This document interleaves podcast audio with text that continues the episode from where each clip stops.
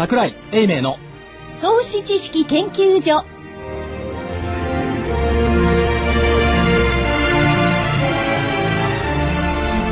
皆さんこんにちは。こんにちは。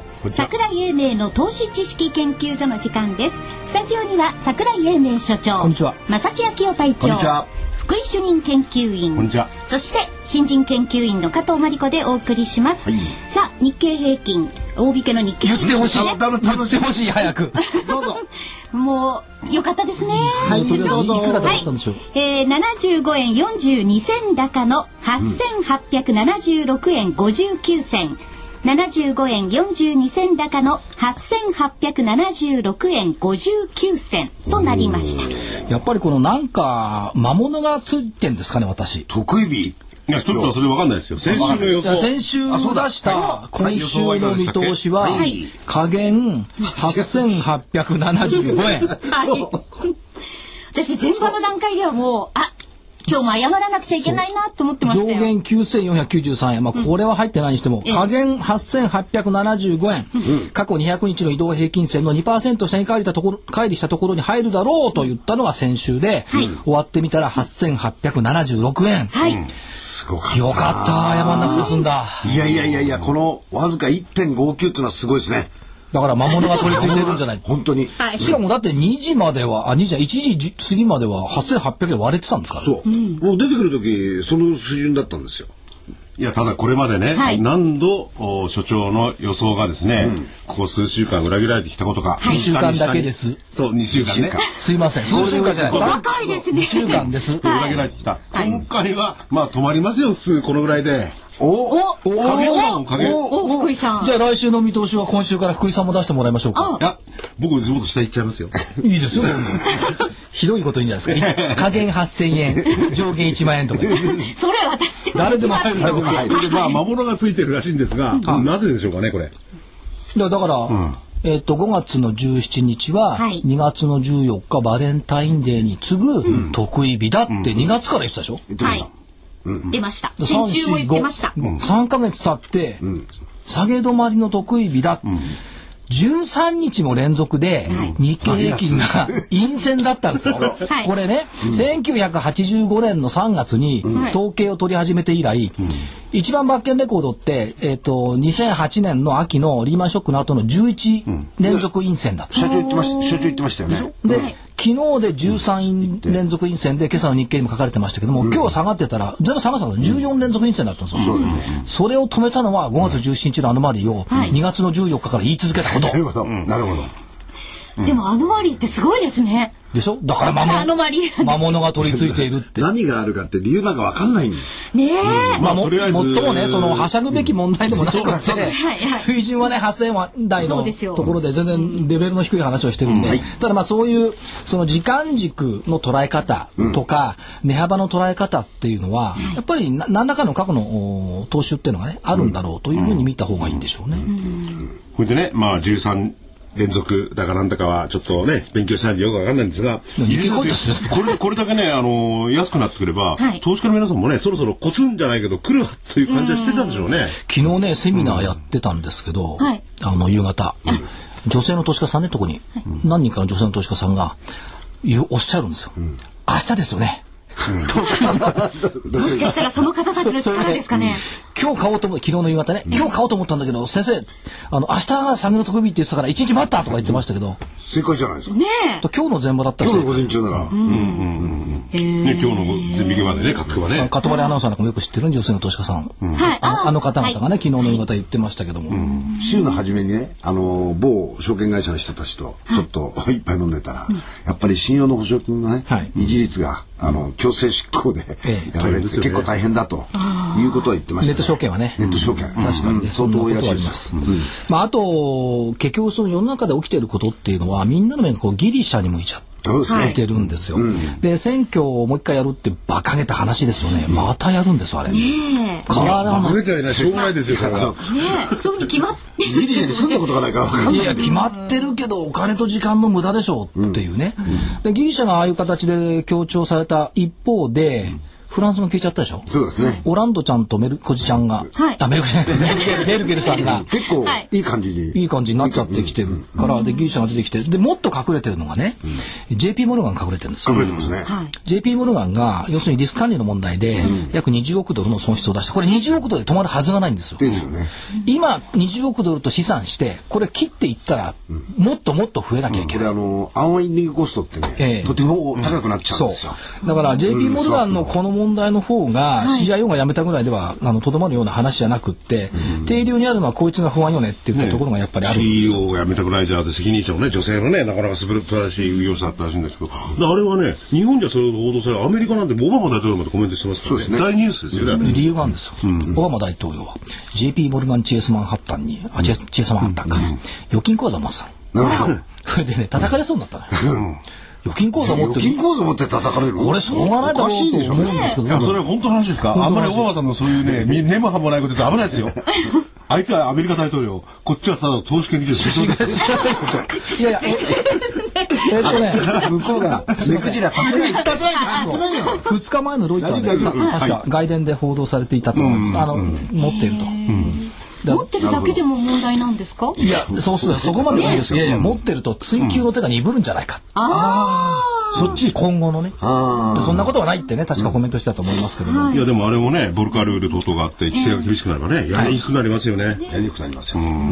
だけどねやっぱり覚えておきたいのはその絶対的に優位に立っているリスク管理システムでさえも、こんなものは所詮数式でできてるものですよね。計算と数式でできてるので。こんなもの何の役にも立たないってことですよ、で逆に一方で私たちがいつも崇拝しているねそのええ？どうぞ。いつも崇拝している欧米式の投資手法っていうものは所詮その程度のものだ。高額ですからね。あくまでも。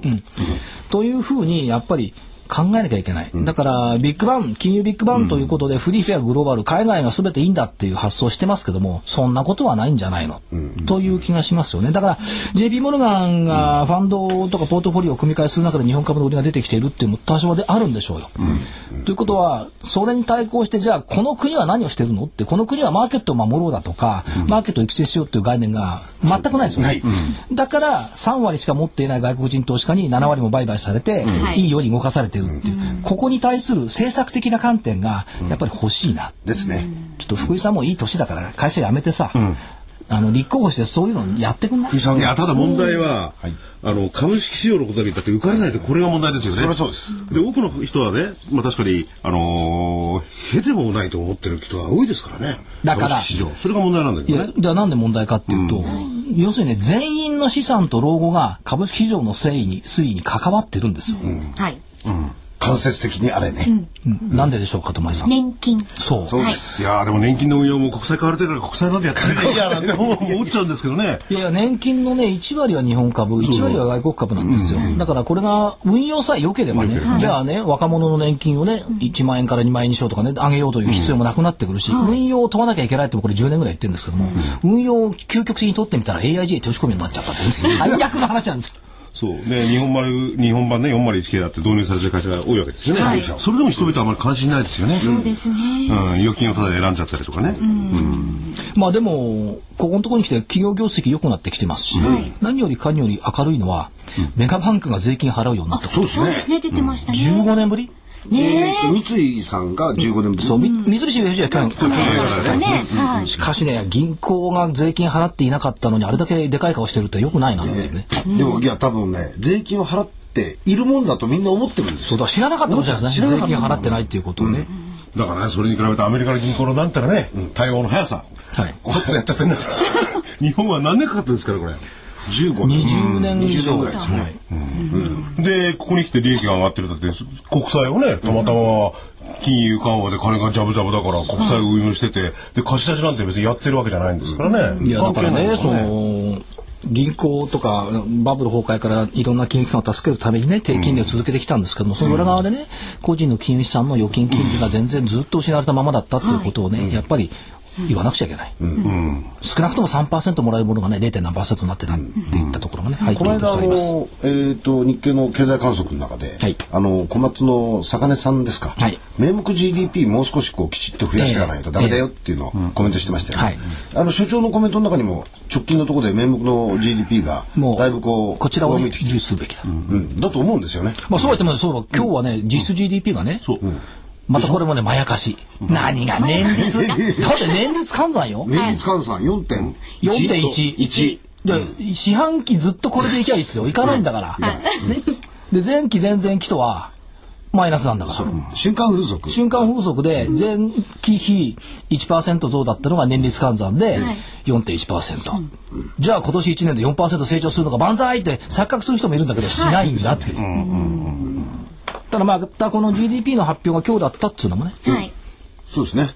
いいことですし、それから、えー昨日は1949年の5月16日東京株式、東京取引所、はい。はい。再開の日。再開の日。今日は220歳のニューヨーク市場の誕生日。あ、出てましたね。うん日経の春秋にね、はい鈴掛の木の下で。ね。そういうメモリアルデーにあるんだから5月17日が上げの得意日でもはいいいでしょまあその日経からいくと、あれ変わりましたね、日経新聞。変わりましたガラッと雰囲気が。一面がなんかね、ブルーになっちゃいましたね。読まないでしょ？パッといろいろ見てたら、あ産経新聞になっちゃったかなと思ってね。そうでしょあの月曜日の朝、あ産経新聞が来てると思ってびっくりしたんですけど。朝ね。あれね、経済誌なんだから、ブルーはやめてほしいね。なるほど。赤がいいですかあ、バカでしょ。だって下げとか下落のブルーでしょ。よく考えてみたら日本中市場どこもブルーなのよ。東京証券取引所のバッグってあれブルーでしょ。株価表示。あ、株価表示の。あ、そそれからね、えナスダック OSE プラザのね、株価表示のバッグってね、ブルーなのよ。おー目に優しいの？うか。我々の発音が悪いんじゃないですか？ブルじゃないですか？いや、ブルーだ。ああ、なるほど。面白いね。これでね、これ、ほら、あ iPhone 買ってね。ですか？そう、それカバーをブルーにしたら、これ株下がるわ。だんだんね、もう話がちょっと、あれ、つまんなくなってきたこれ、お知らせに行きましょうあのね、やっぱね、ビジュアルは重要だっていうことをキーワードとしてね、申し上げておきたいとそれであとはね、あの、お知らせの後にいろいろなんですけれども。ビジュアルにこだわってお話を聞きたい、今日は。ビジュアルにこだわると同時に、やっぱりいい株を探したいですよね。そうですねもう日経となんか関係ないんだもん。僕個別株です。個別株。はい。あんた研究員でしょ、だって。研究、研究。じゃあ、もうせ、いいです。主任研究員宣伝行きましょう。はい。はい。宣伝行きましょう。それではお知らせです。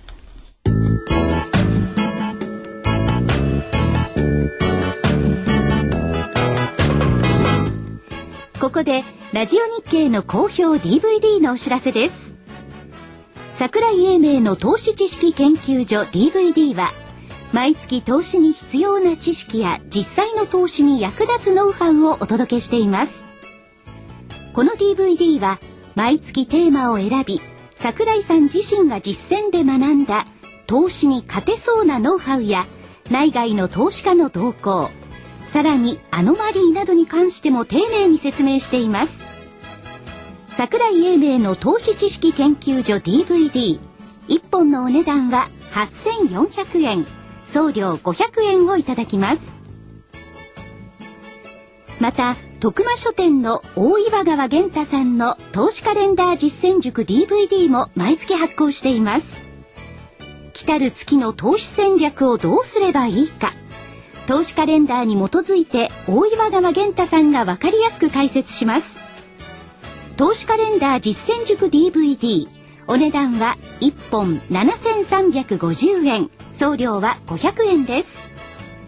桜井さんの DVD 健太さんの DVD お求めは東京03-3583-8300 03-3583-8300ラジオ日経事業部まで。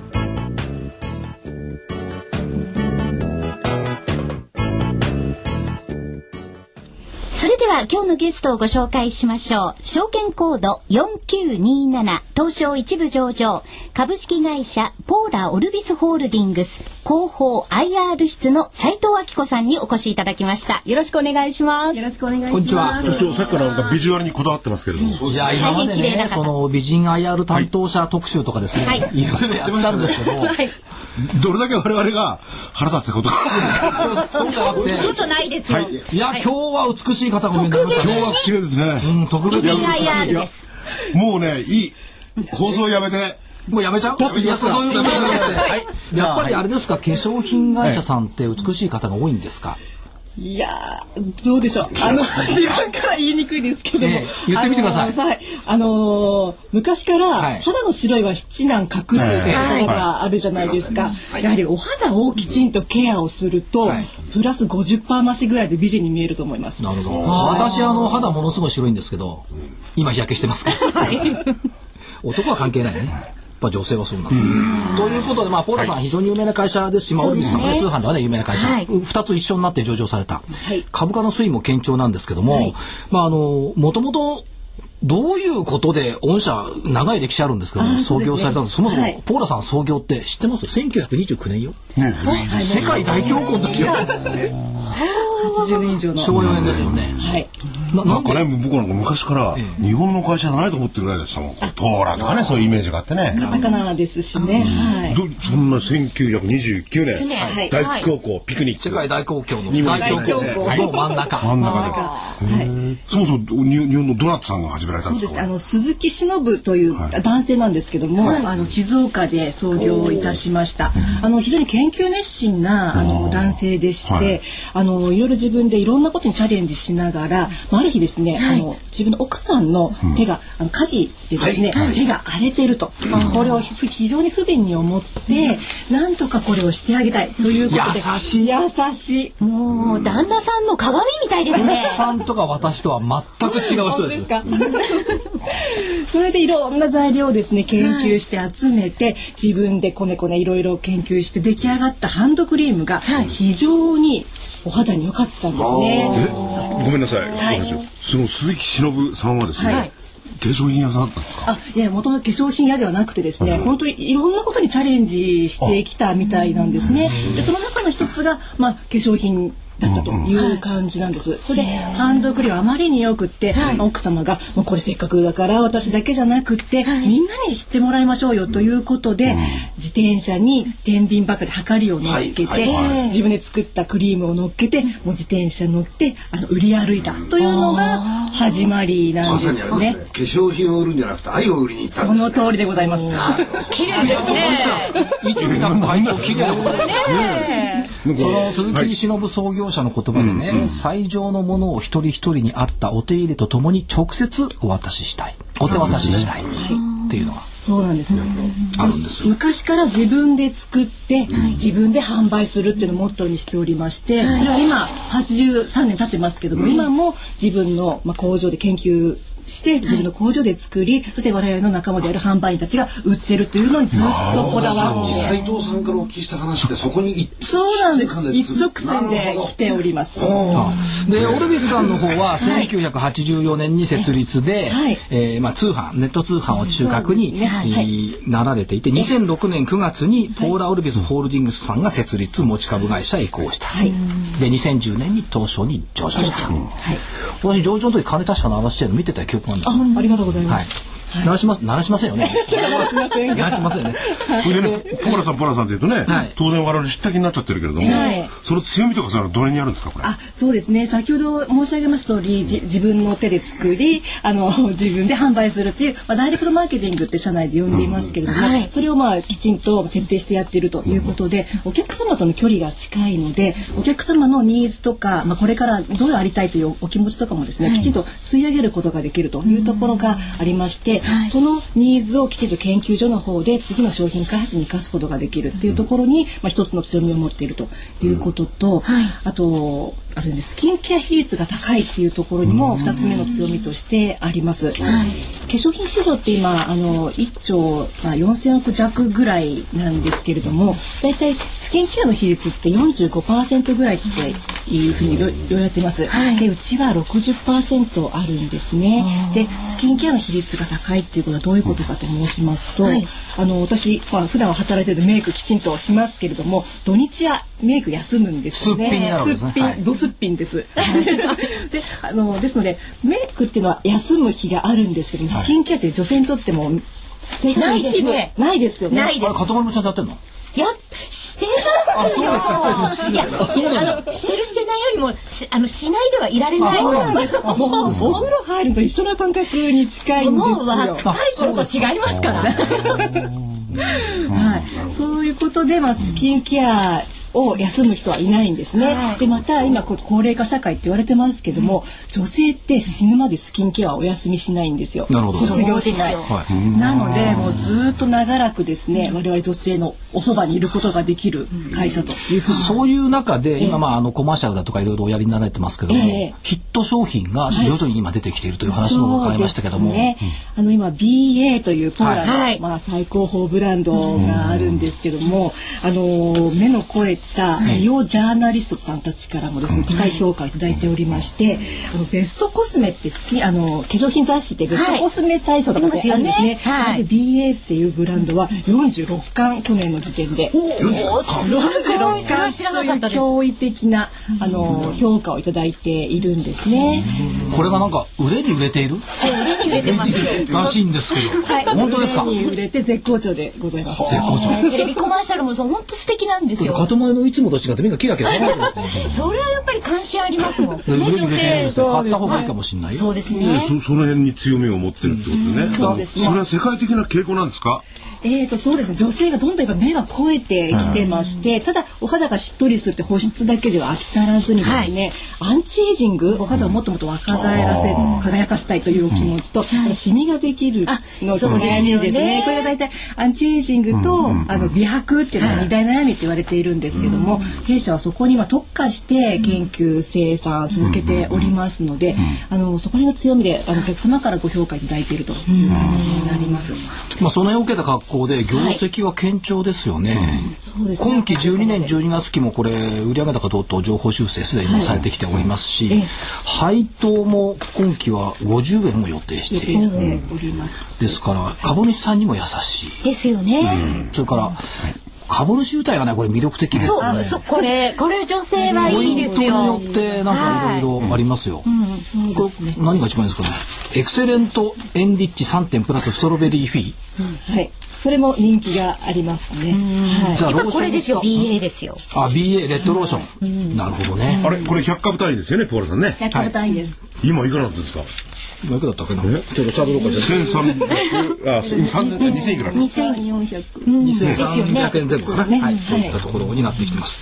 まあそんな中で長期ビジョンもまあ海外展開を含めていろいろあるんですけども、二千二十年の目指すべき姿って語られてますが、二千二十年に御社はどういう方向を目指しておられるんですか？そうですね。あの今1666億という売上高なんですけれども、はい、あの2500億以上目指そうというところで今頑張っております。で海外比率もですねまだ書についたばかりでございますけれどもあのきちんと海外の展開を広めていきましてあの世界一の人々に笑顔と感動をお届けする会社にさらになっていきたいというふうに思っております。まあでもいいですね。ポーラさんという販売チャンネル訪問販売が95%、はい、オルビスさんという販売チャンネル通信販売が70%、うまい具合にこれ相互補完をね、そうなんです。された格好好ですよね。はい、ブ競合がないこともですね、今回株主様の、えー、あのヒアリングで分かりました。はい、まあそんな中で、えっ、ー、と IR にも御社の場合は非常に積極的におやりになっていて、はい、えー、先日これ日経ベリタスにも特集されてますけども、個人投資家さんいらっしゃい。はい、IR 説明会や株主サービスに新たな潮流ということでボンとでっかく写真が載ってるのは御社のこれ女性専用の、女性向けの IR、うん、そうですね。はい、が出てますよね。はい、あのうちの銀座にビルがあるんですけども、はい、そこの3階のギャラリーを開放いたしまして、このような女性限定のセミナーを開催いたしました。で、これあの後ろ姿で髪の毛だけをが映っているのが御社の記者だそうです。4時から夕焼けに出ている今日の。髪の毛じゃわかんないですよこれね。ああいや本人もよくわかりましたね。清水さんでしたっけ？ね、いや、でもこういう女性限定の IR をまあ開催セミナーをそうですね。あの女性だけではなくて、はい、昨年も16回ほどあのセミナーをやっていまして、うん、あの広く皆様に知っていただこうという活動をしております。はい、で特にですね、あのいろいろ上場前のリサーチの結果、女性ってあの財務情報とか業績とかだけではなくて、うん、やはり商品がどうなの、サービスがどうなのっていうところも判断材料にしてるっていうところをちょっと調査で分かりまして、はい、出まして、あのちょっと女性ならではの商品を扱っていますので、女性限定であののやるバージョンもいくつか取り揃えてやってるという感じまあ個人株主さんの多くを女性になっていただきたいっていう考えをね、御社お持ちになってますし、それから御社のクライアントっていうのはやっぱり自社商品買ってくれるのは女性が多い。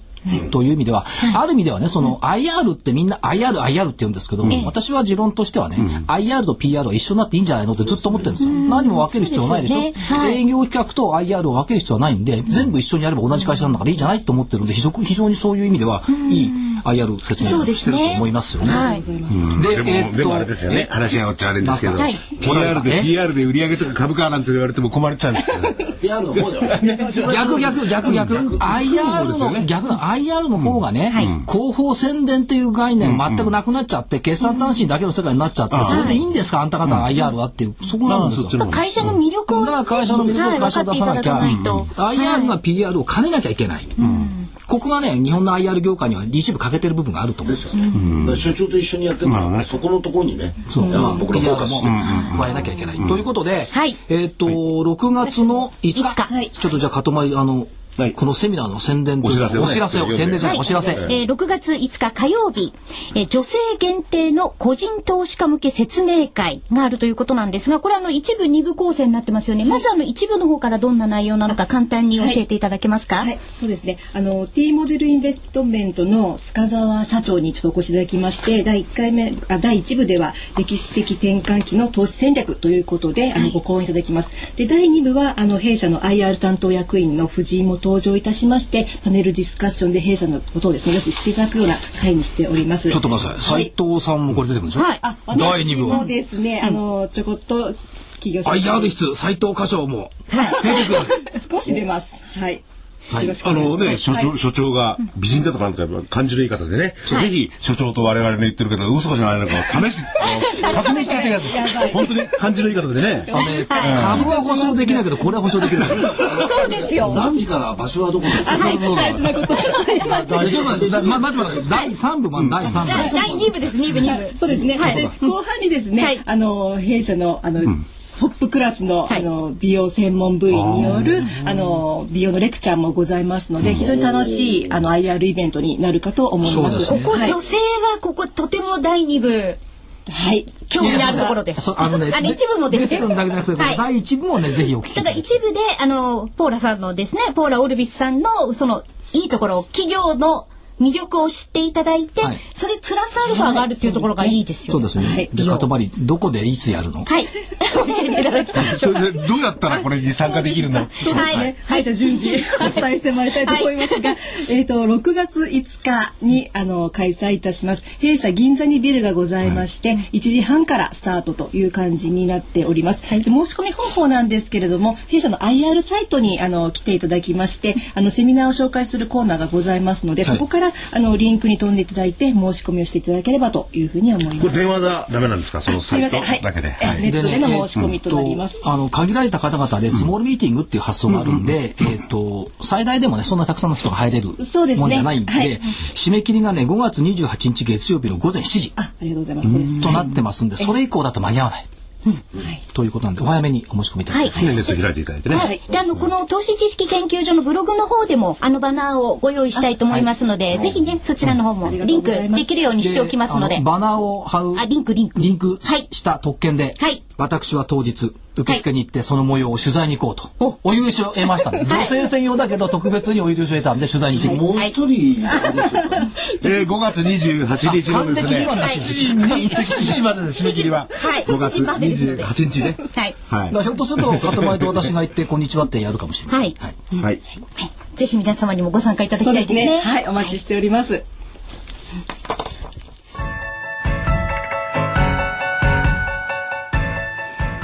京大学と東京女子医大の研究成果を生かし先端医薬品開発のナノキャリアが作り出した新しいタイプの美容液エクラフチュール W をラジオ日経がお届けします。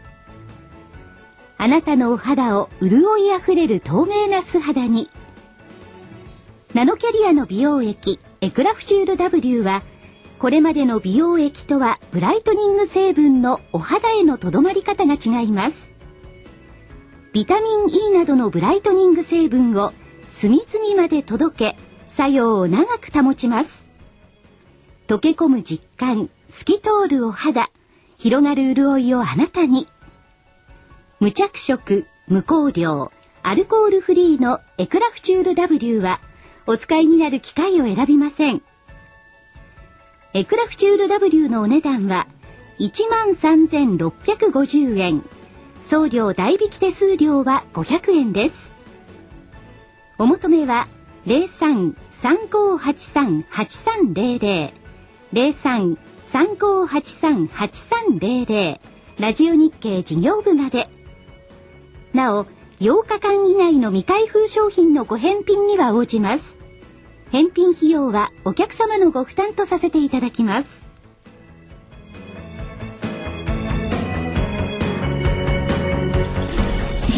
えそれでは続いてのゲストをご紹介しましょう。一般社団法人日本元気丸代表理事の花光信之さんです。本当にお花の蜜と書かれるんですね。よろしくお願いします。しゃぶると甘いのか？いや、元気丸ニックネームハニーですよ。ハニーハニーと呼んで。で今日は何をお話に加えたんでしょうか？ありがとうございます突然来たいっていうからはいどうぞって言ったやつは何をお話しするんです今日？はい、あの我々あの若手経営者の団体でして、500名ぐらいのメンバーであのいろいろ日本を元気にしていこうよという活動をしてるんですが、ええ。ー今回あの有志でですね、えーもし坂本龍馬が現役大学生だったらという本を出版させていただきまして。チ、ャッチーコピーだな。もし何とかが会計士だったらとかもし何とかはい。まあ、そこはもうちょパクっとだけパクらせていただきまして、でこれの中で小説なんですが、あの坂本龍馬がもし本当に今大学生だったらどう動いたかというところを小説化しておりまして。中退してるでしょうね。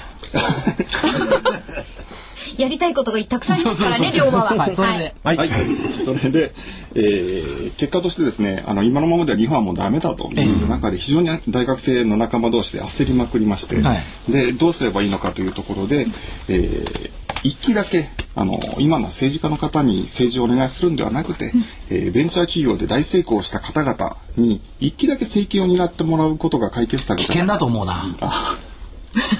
なぜに？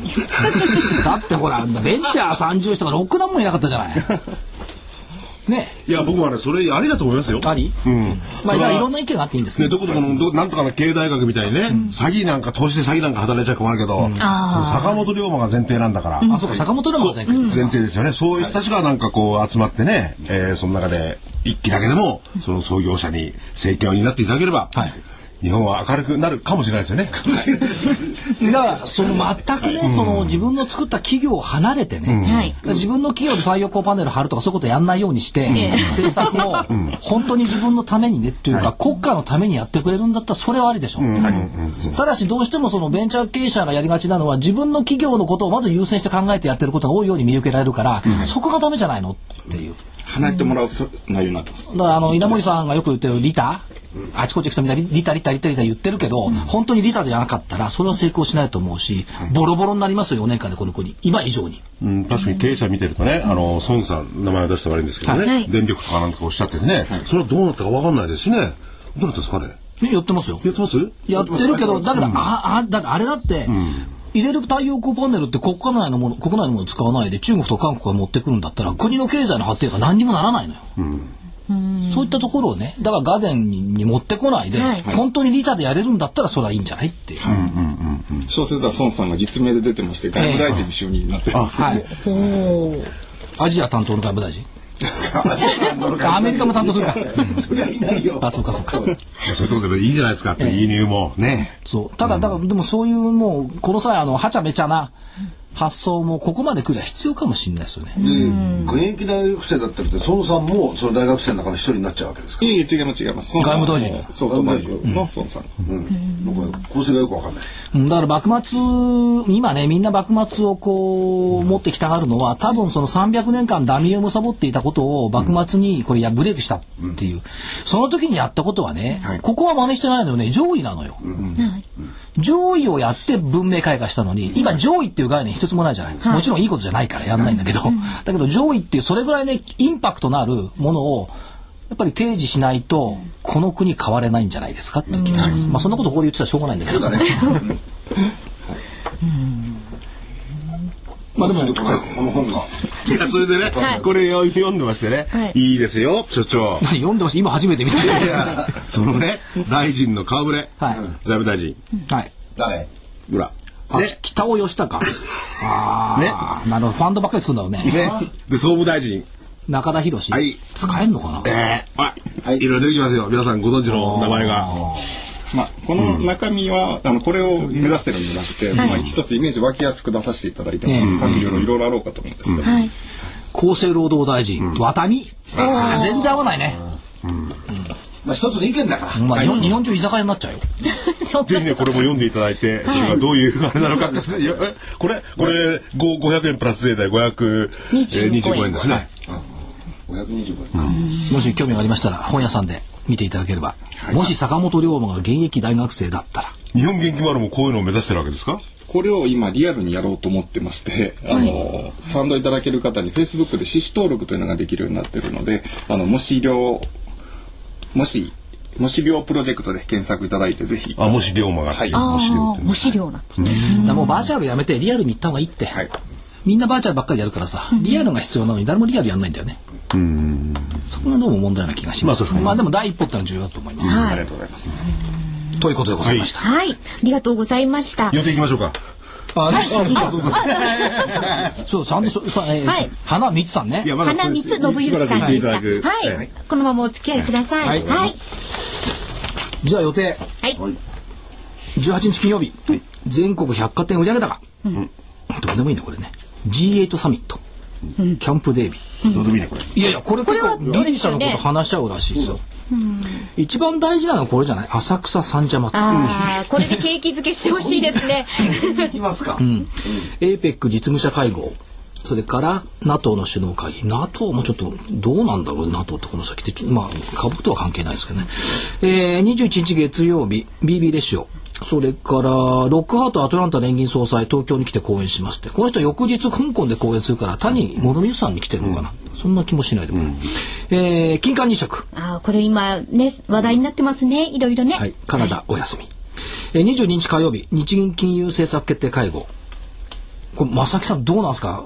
なんかやりたがっているの？と思うんだけど、あのこの前後のところの白川さんの動きからすると、ね。ちょっと何かやりたなそうんかやりたがな感じが。ってはいそうですけども、だけどもう、金融緩和っていう手の内じゃどうしようもないでしょ。国債だって札割ればっかりでしょ。もう入札もしないんだから。逆に言うと買い手が多すぎちゃって、うん。日銀のレートでは売らないっていう感じになってますもうちょっとね株も ETF 買ってくれてるけどもここまでずっと13日下がってきてるしね、ちょっと日銀も手詰まりようなような気がして、だからこれむしろね、日銀よりは政府の経済対策をどうするの？最近経済対策ってないでしょ？ない。全く、考えてないのか理解できないのか分かんないけど、で順番としてそれを上げてる暇がないんですよきっと。まあね東電の問題もあるし消費税もあるし、だけど経済対策総合経済対策とか経済諮問会議とみたいなのも作ってるのに、話はしてないんですよきっとね。出てこない。ここが問題だと思います。日銀ばっかり一面がかわいそうだと思います、それから、えー東京スカイツリーツリー開業、はい。アメリカ中古住宅販売と2年国債入札、えーユーロ圏の消費者信頼感指数。え重要なのこれ。OECD のエコノミックアウトルック、これの世界経済見通してやっぱり機関投資家結構注目するところがありますから、これはポイントだと思います。23日水曜日白川日銀総裁会見、えー4月の貿易収支、まあまた黒字でああ貿易収支赤字でしょうね、えー FHFA 住宅価格指数アメリカですね。しそれから新築住宅販売5年国債入札。E- EU の臨時首脳会議。エジプト大統領選挙。やっぱりまだ EU がこれ課題として出てきていると、24日木曜日アメリカ耐久財受注と7年国債入札ということはまた今週とか来週も2年国債、5年国債、7年国債とアメリカは入札があるんですが、ギリシャ、スペインがあんなスタモンでやってくれてるおかげで、円滑に通過する。と思いますヨーロッパの財政危機はアメリカの国債入札にとってとてもハッピー。はい。ドイツの国債だって利回り下がっちゃって、前回札割れだったのが今度は1.5倍かなんか集まって、だそういう構造をやっぱ見なきゃいけない。それから、えー、25日の金曜日、4月の消費者物価、それからドイツ連邦議会、それからヨーロッパメカニズムメカニズム欧州メカニズムと財政協定に関して投票があるということですから、やっぱり、まあ、ヨーロッパ、アメリカ中心に見ざるを得ないなっていうところですよね。で、えー得てして朝方言言われるのはいつもみんなそのギリシャがどうだどうだって言うんですけど、やっぱりアメリカの状況を一番見ておかなくちゃいけないんじゃないかという気がしています。さっきの JP モルガンの問題にしてもそうだし、それからギリシャの、あ正木さんこの間、一昨り国債償還したじゃないですか、一部。一部はい。であれ3月にデフォルトに応じたところについては、返済してないんですよね。デフォルト応じてるんだから。ごねて、デフォルト嫌だって言った人たちに満額返したんですよ。えーじゃあごねとどこその通り。言葉は汚いですけど、ごねとくその通り。で、その、償還された国債を持っていた多くの人たちは、ヘッジファンドと言われてますから。じゃあ、ヘッジファンドが自分の利益を得るためにギリシャはああいう状況になってるのかっていう逆説的なね、見方もありますけども、そういう構図も見逃せないでしょうねっていうところがありますよね。ね。まあイベントで言ってればねそれと、いもう一つ押さえておいていただきたいのは、えー日本の日本銀行の紙幣の発行額は今年82兆円です。国債の83兆円か。国債の買い入れ総額はおそらく年末には92兆円になるでしょう。こんな国の通貨がいつまでもいつまでも買われると思いますか、加藤さん？冷静に考えれば。はいそうでしょ？はい。国の借金依存が進むどころではなくって、おオーバーイシューというかね、はい。買いすぎだろうって、でそういうことまでやっているのに為替は円安にならないってのはこれどっかがおかしいってやっぱり見なきゃいけない、どこがおかしいんでしょうかね。ね。根本に戻るとねだから戦う姿勢がないっていうこと。海外のその日本を円を買いに来てるっていうか、為替でいじめに来てる連中と戦おうという姿勢がないし、たった3割しか持って株式を持っていない連中が7割の相場を操作している、ある操作とは言わないけども売買している、そこに対して戦おうというバリューをつけようということもしない、でも手も足も出ず何もしないっていうところがやっぱり問題なんじゃないですか。でかつあのおかしいということはおかしいと言おうと。いう動きもない。まあさっきの花道さんの話のように坂本龍馬なんか外学大学生だったらみたいに、おかしいことはおかしいって言い始めることがね、はい。やっぱりあのー若年層としては大切なんでしょうし、正木さんとか私たちみたいにもうそろそろ消えゆく人間にとってみてね、まだ早いです、まだ早い。です。困ります。そうですよね。ね、もうそろそろね、あの年金に近づいて、私が年金もらえるギリギリの線だから。そう。私より下はもらえないもらえないい。。もらえませんね。もらえないか少なくなるか知らないけど、はいあのなくなああまり期待はできないところでそういうところでもねやっぱりいろんなことを物事は言っていかなくちゃいけないなといったところはありますよね。で言わないのも誰も。おかしいことはおかしい。戻ってね、やっぱり僕は円は買われると思いますよ。ここしばらくは。買われますよ、それ。それは相対比較で相対比較で。他のが悪いんだもん。で、おまけに日本の場合国債がね、あの、売るにうう売れない状況でも何でもなくて、日本国内で保有してるし、それ外の人間ね、分かってないんですよ、やっぱり。外の人間が持ってればね、こんな国債が買えない。いやいや嫌だなと思うけどそういうことを言えば、それはね、あの、変われると思いますよ。でもね、変わります。ちょっと変わる。逆説的に日銀がああいうふうになっているっていうのは、えー恐怖なわけですよ。悪魔の円安になったら困るよね。今ね、みんな円安って望んでるんだけど、ほそれは本来通貨って円高じゃなきゃいけないんですよ。通貨は強くなくちゃいけない。で、それをね、そのせいにして、じゃあ円高でね、日本企業の競争力が減ってるってみんな言うんですけど、通貨が安かったらもっと、もっと負けてるかもしれない。韓国の企業は良くなってきてるウォン安で、だけど韓国の国民生活どうなんですか、って言ったところ。もう一つはね、あのー今日の大気象機か、隅田川さん。住高さん。あの人結構いいことね、毎回書いてるんですけど、あのー GDP というものを国で考えないで、一人当たりで考えましょう。人口減ですからね。そう。で、その方が実感があるでしょ。日本の GDP が480兆で中国に負けたって言ったって全く実感ないじゃないですか。はい。で一人当たり GDP にすればまだ中国の10倍あるんだ。って、そうするとね、まだ実感がある。なんか頑張れる気がしそう、頑張れる気がする。だからね、一人当たり GDP でやっぱり物事を考える姿勢っていうのも、全体相対的な数字じゃなくてそういうので見ていくってことも必要なんじゃないの、っていう気がしてますよね。でもね、中国も非常に格差が激しい、どこの国も格差が激しいんでしょうけど、日本だってそういう意味ではね、10倍もあるように思えるかい？中国人知らないでしょ？はい。わあ、そこなんだよね。外から見てるとやはり日本の景気がまあ低迷してるみたいに映っ国内で映ってるじゃないですか、はい。外から見ると確かにね。東とか見ると、こんなにいい景気が続いてるんだったら、やっぱ日本の円はそうだと思いますね逆にね、あのそんな安くならないでしょ、いうことはやっぱり率直な意見として言う人もいるんです。そう安全そうだし道は綺麗だしね、ゴミだって落ちてないし、これ海外一歩出たら本当に汚くてね、この国は潰れるんじゃないかって国いっぱいあるもんね。電車乗ってる人たちを見るとね、やっぱりこの服装がきちっとできていて綺麗ですね。うん。買うわええわやっぱり。ただまあ問題はね通勤電車に乗っか乗ってみてると日本人って疲れてるなって思う、あのいつも感じ。るね、よく男性が座ってることが多いですよね。多いです。目をつぶって。あのね、はい。一番最初に感じたのはねもう20、30年近く前にね最初の赴任地京都でしょ、関西の通勤から東京に戻ってきた時にね、東京の電車に乗った時に、なんて東京人って疲れてるんだろうと思ったのが実感。やっぱ表情とかも違いもうますか？疲れ切ってね、もうバブルの前よ、それ。はい。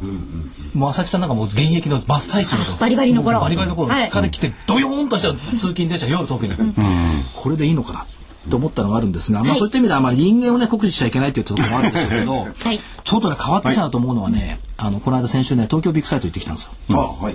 でねえっ、と M2M 店。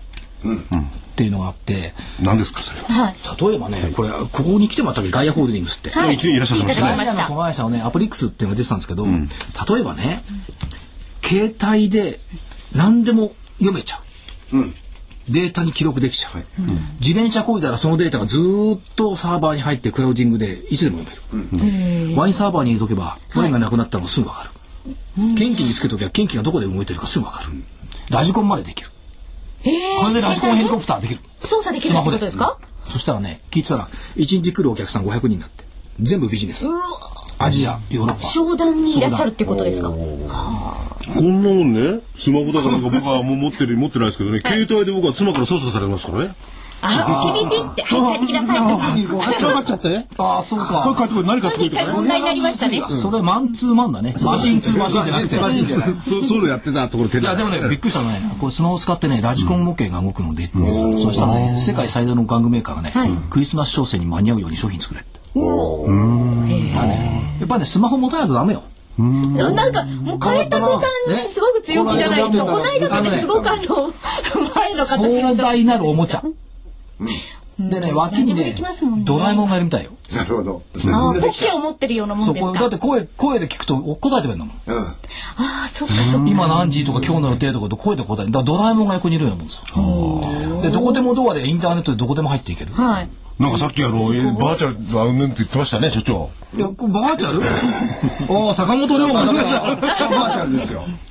坂本龍馬にスマホを持たせたらどんな世の中になってんだろいや、もっと日本はかつてももっと変わってたわうけだな。戦中100作ぐらいになってる すごいですね。あ、そういえば所長、あの、全然話が変わるんですが、はい。来週の見通しお願いしあまだます。言ってなかった言ってな？いはい。まあ、もう時間があの、い1分、2分切りましたのでお願いします。加減8669円200日移動平均線の4%下返り、上限9468円。4月24日13日連続陰線スタート前の最終値、下8669上9468、はい。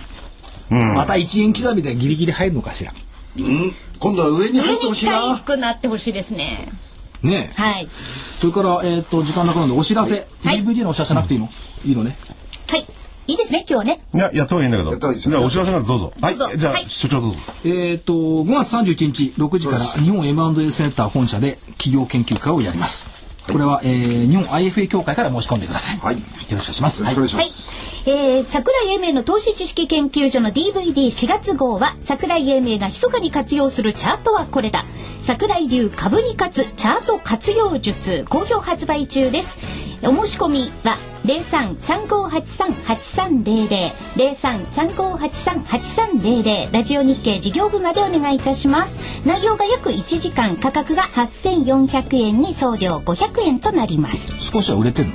はい少しじゃないですあ、そうですか。はい お早めにどうぞ ちょっとだけ売れてるのね。だって宣伝くどいからまだまだ売れてないのかなと思って。ね。ぜぜひこのね、もし、龍馬の方がいいかもしれない現役のあれだったらこれ本屋ん。さんで売ってんですか？売ってます。あ本当？じゃあ今度電子書籍もあります。なるほど。あ電子書籍もあるの？はいじゃあ楽しみちょっと。スマホでこれスマホで読めますよはい。あ桜井さん読んでください。そうだ。そうですよ。買ったんですよ。わかりました。はい。ね、日本丸の花三つ、花三つ。花光信之さんです。ありがとうございましたあり。がとうございました。ということで、はい。また来週それでは皆さんまた来週さようなら。上に行ってくればいいけどね。